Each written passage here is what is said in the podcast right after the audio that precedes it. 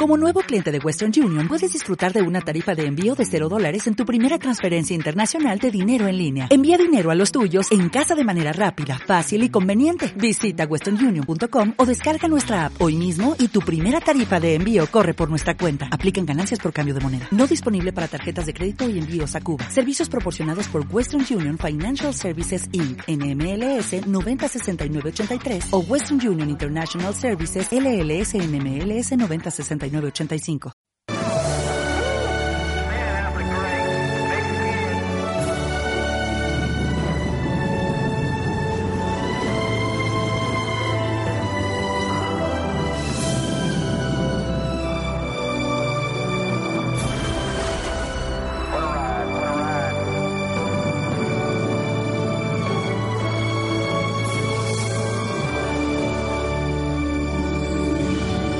Conquista del espacio. Los pioneros. Aunque Estados Unidos había centrado toda su atención en el exitoso programa Apolo, la Unión Soviética no había permanecido inactiva durante ese tiempo. Con la carrera perdida, ahora seguía su propio camino en la exploración del espacio. El 12 de septiembre de 1970, 14 meses después del Apolo 11, los soviéticos lanzaron un cohete Proton a la Luna con una sonda a bordo, la Luna 16. Ocho días más tarde alunizó y comenzó a recolectar muestras del suelo y del núcleo.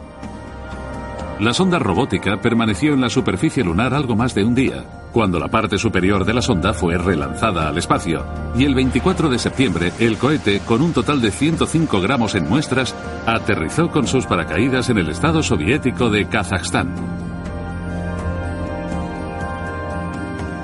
Dos meses después, en noviembre de 1970, el Luna 17 alunizó suavemente. Llevaba un vehículo robótico llamado Lunokot 1, la primera máquina de este tipo que se enviaba a nuestro satélite.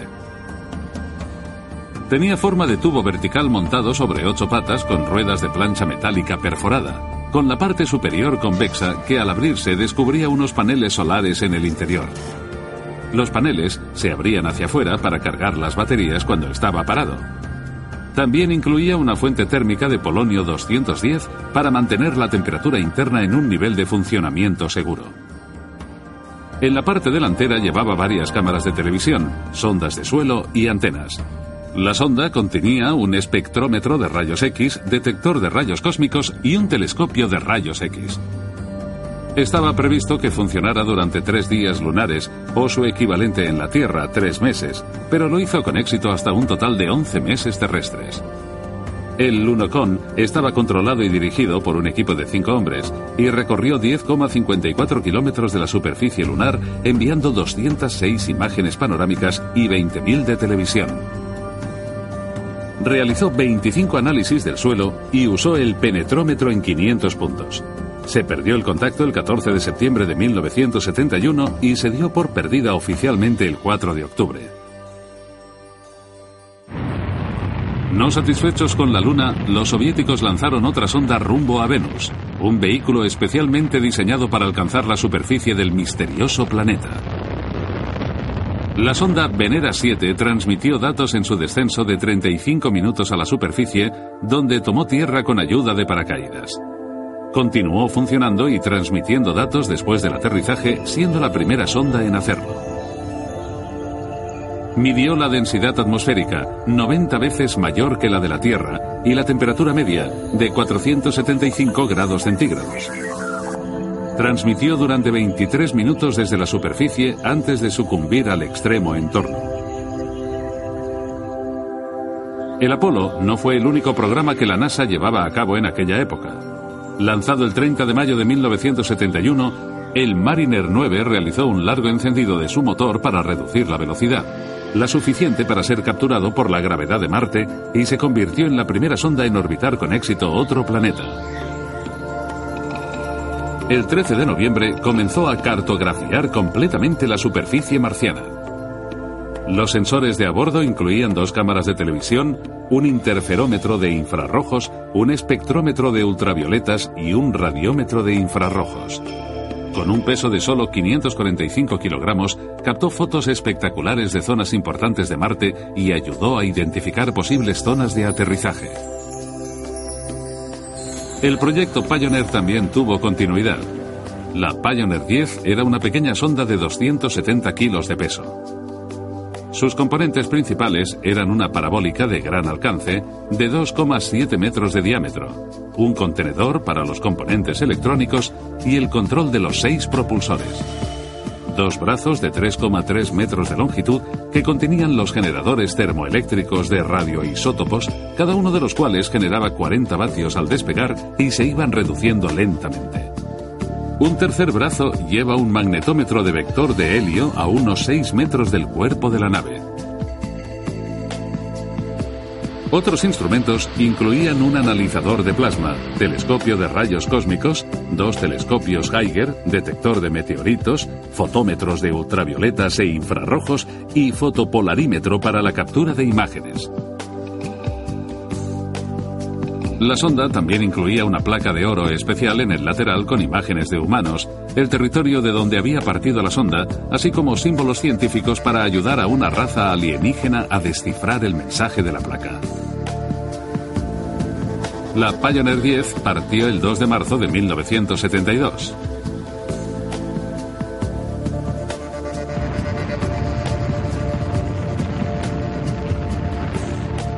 La misión era explorar Júpiter.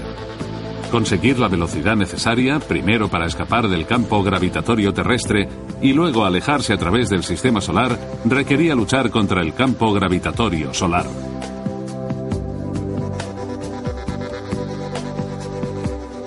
Fue lanzada a bordo de un Atlas Centauro, un robusto propulsor de tres etapas, un TE-364-4 que impulsó la sonda hasta una velocidad de 52.000 km por hora.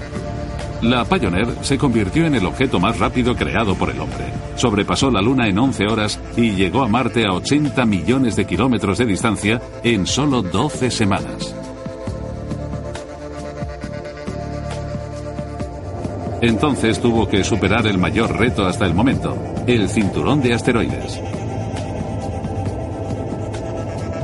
Situado entre las órbitas de Marte y Júpiter, el cinturón de asteroides tiene un ancho de 80 millones de kilómetros y consiste en fragmentos de roca de diferentes tamaños, desde motas de polvo hasta gigantescas rocas del tamaño de Alaska. Y todos se desplazan a una imponente velocidad de 20 kilómetros por segundo.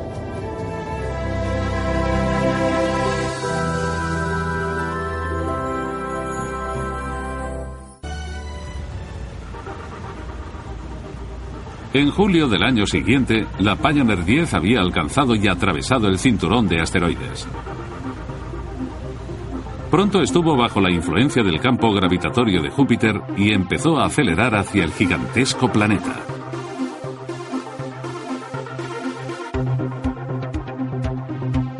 Durante su encuentro con Júpiter, la Pioneer 10 pasó a menos de 130.000 kilómetros de las altas nubes y las cámaras tomaron las primeras imágenes cercanas de la atmósfera de Júpiter.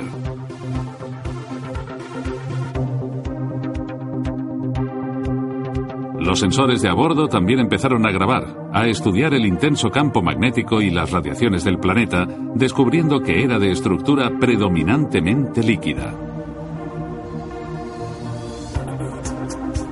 Después de pasar de largo el planeta, la Pioneer 10 había ganado velocidad. De hecho, la sonda viajaba ya a 132.000 kilómetros por hora. El efecto onda la impulsó hacia los confines del sistema solar. Ahora estudiaría los vientos solares, las partículas de energía del Sol y la radiación cósmica del exterior de nuestra galaxia. La sonda continuó enviando sus hallazgos a la Tierra hasta que su misión científica finalizó oficialmente el 31 de marzo de 1997. La sonda continuó su camino, controlada por la red de seguimiento del espacio profundo de la NASA, mientras se pudiera captar su señal. Con el tiempo, su fuente de energía se fue degradando hasta el punto que la señal se hizo demasiado débil para captarla. La última telemetría se recibió el 27 de abril de 2002 y la última señal el 23 de enero de 2003. La sonda se hallaba a 12.000 millones de kilómetros de la Tierra. La Pioneer 10 era probablemente el primer objeto hecho por el hombre que salía del sistema solar, aunque hubo discrepancias sobre si atravesó la onda de choque de los límites del sistema solar antes que la última misión Voyager que viajaba a mucha mayor velocidad. La Pioneer se dirige a la constelación de Taurus, la sonda alcanzará la vecindad de su estrella principal, Aldebarán, a 53 años luz, dentro de 1.700.000 años.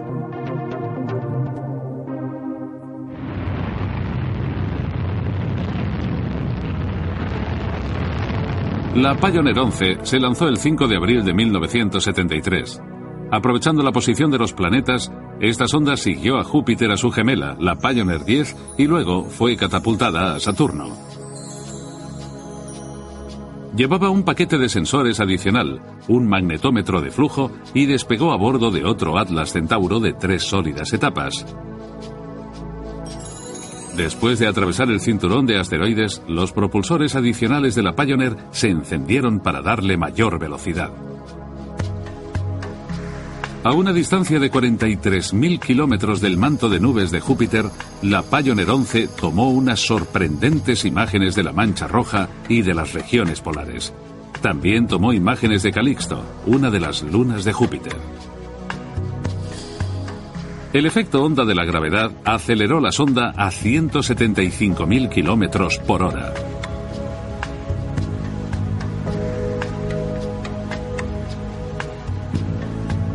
se dirigió desde Júpiter hacia Saturno.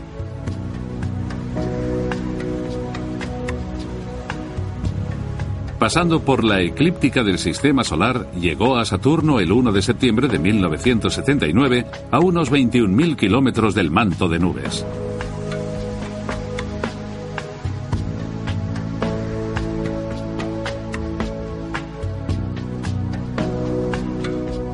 Los instrumentos científicos y cámaras de la Pioneer captaron las primeras imágenes cercanas del planeta y descubrieron dos lunas desconocidas, así como un anillo adicional.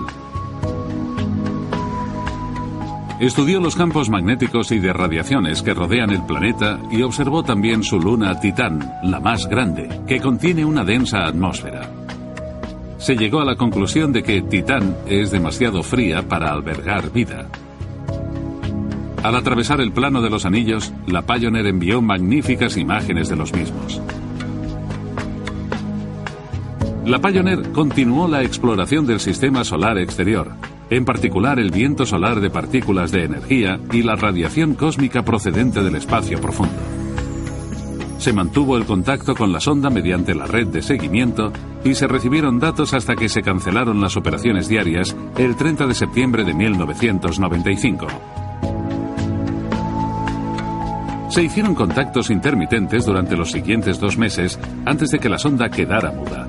La Pioneer 11 se dirige a la constelación Áquila, también conocida como del Águila, y pasará cerca de la brillante estrella Altair en unos 4 millones de años.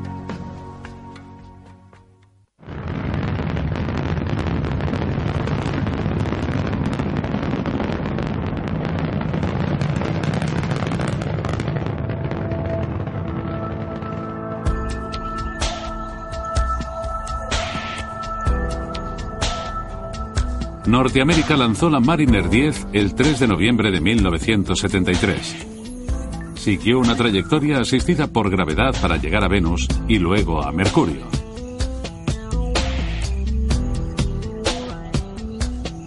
A una distancia de 5.700 kilómetros de Venus, la sonda de 433 kilogramos estudió la atmósfera del planeta y se hicieron observaciones usando una cámara con filtro ultravioleta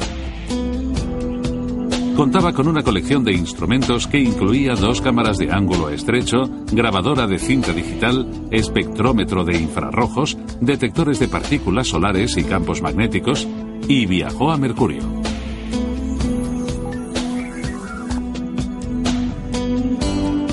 La sonda Mariner quedó finalmente atrapada en una órbita solar cerca de la de Mercurio y como estaba planeado dio tres vueltas cercanas al planeta.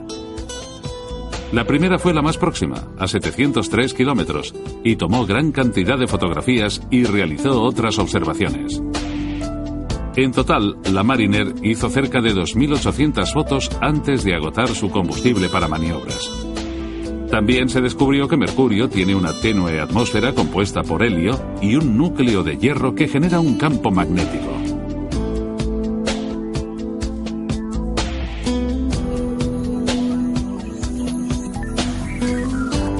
Cartografió casi el 45% de la superficie y se dedujo que la temperatura de esta varía entre los 183 grados bajo cero por la noche y los 187 grados diurnos. Las comunicaciones con la sonda se perdieron en marzo de 1975. La Mariner 10 fue la última de la serie con ese nombre. La siguiente sonda se llamaría Voyager.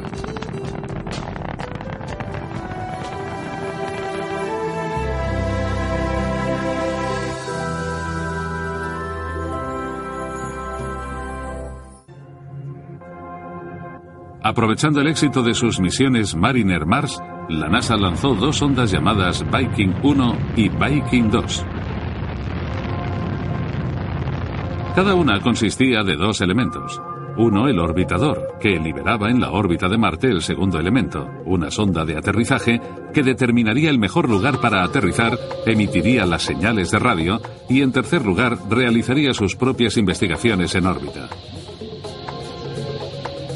El segmento orbital era casi idéntico a la exitosa sonda Mariner, de forma octogonal con cuatro paneles solares extendidos a unos 3 metros del eje. Unido a él estaba el módulo de aterrizaje Viking, encapsulado en un contenedor protegido contra el calor y los elementos biológicos, diseñado para proteger al módulo y al planeta de indeseados microbios terrestres. La Viking 1 alcanzó la órbita marciana el 19 de junio de 1976 y la Viking 2 el 7 de agosto, dos meses después. Los módulos de descenso del tamaño de un coche bajaron y se posaron el 20 de julio y el 3 de septiembre respectivamente. La Viking 1 en una región llamada Crazy Planitia o Llano Dorado, en la sección oeste del planeta, la Viking 2 se posó en la llanura Utopía, a 200 kilómetros al oeste del cráter Mie. El módulo de aterrizaje era una plataforma irregular de seis lados y tres patas de aterrizaje con bases redondas. Los depósitos de combustible y fuentes de alimentación de radioisótopos estaban montados alrededor de la base de la plataforma. En la cúspide de esa base estaban las cámaras estereoscópicas y un complejo de sensores e instrumentación, incluyendo un laboratorio biológico pequeño y muy caro diseñado para buscar signos de vida en las muestras de suelo marciano. Después de entrar en la atmósfera marciana y reducir la velocidad, los escudos fueron expulsados, se abrió el paracaídas y los cohetes montados en el módulo se encendieron para amortiguar el aterrizaje.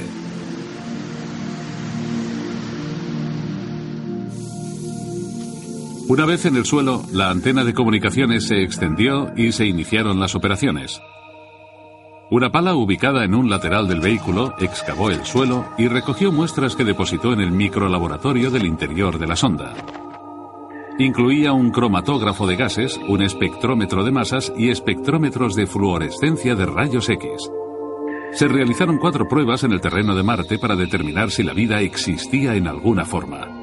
En la primera se calentó el terreno marciano y a través del cromatógrafo de gases buscó moléculas de los componentes a diferentes temperaturas. No se encontraron moléculas orgánicas sustanciales.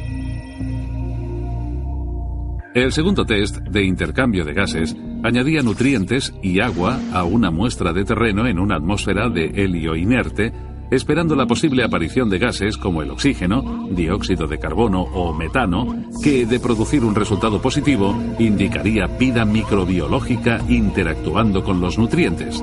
Ninguno fue detectado. La tercera prueba, o de restos, implicaba la adición de radioisótopos a la muestra con nutrientes para ver si alguno era liberado en la atmósfera, lo que indicaría un intercambio químico de microbios. Esta prueba dio positivo, que comparada con los resultados negativos anteriores solo consiguió confundir más a los científicos.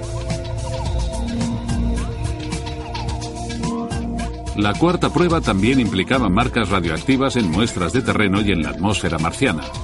Después de calentar la mezcla y medir la biomasa resultante, no se encontró nada. Las pruebas biológicas de la Viking no llevaron a ninguna conclusión.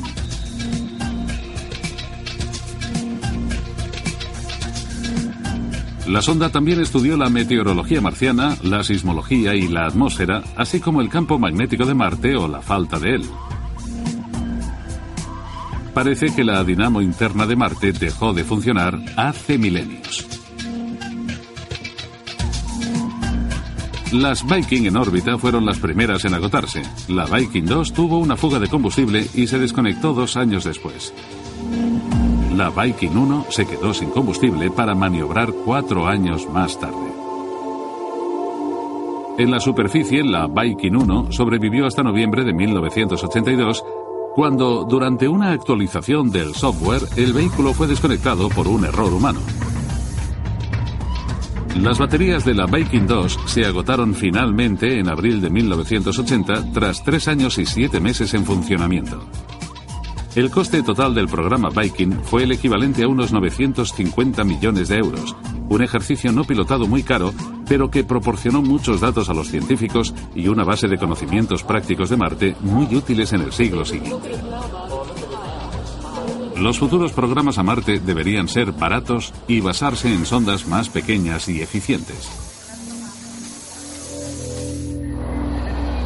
Los soviéticos empezaron a investigar y a planear estancias más prolongadas en el espacio. De hecho, estaban pensando en una presencia permanente en órbita. Lanzaron la primera estación espacial el 19 de abril de 1971. La Salyut 1 fue la primera de una serie de nueve estaciones espaciales compuestas por una unidad. Tenía 20 metros de larga y 4 de diámetro, con un espacio útil interior de algo menos de 100 metros cúbicos. Estacionado en una órbita terrestre baja, la primera tripulación fue enviada en la Soyuz 10, pero debido a un mecanismo de cierre defectuoso, no pudieron acceder a la estación Salyut. La segunda tripulación volvió a intentarlo con la Soyuz 11 el 6 de junio siguiente. La tripulación principal de la Soyuz 11 la formaban el veterano del espacio Alexei Leonov, el primer hombre en pasear por el espacio junto a Valery Kubasov y Piotr Kolodin.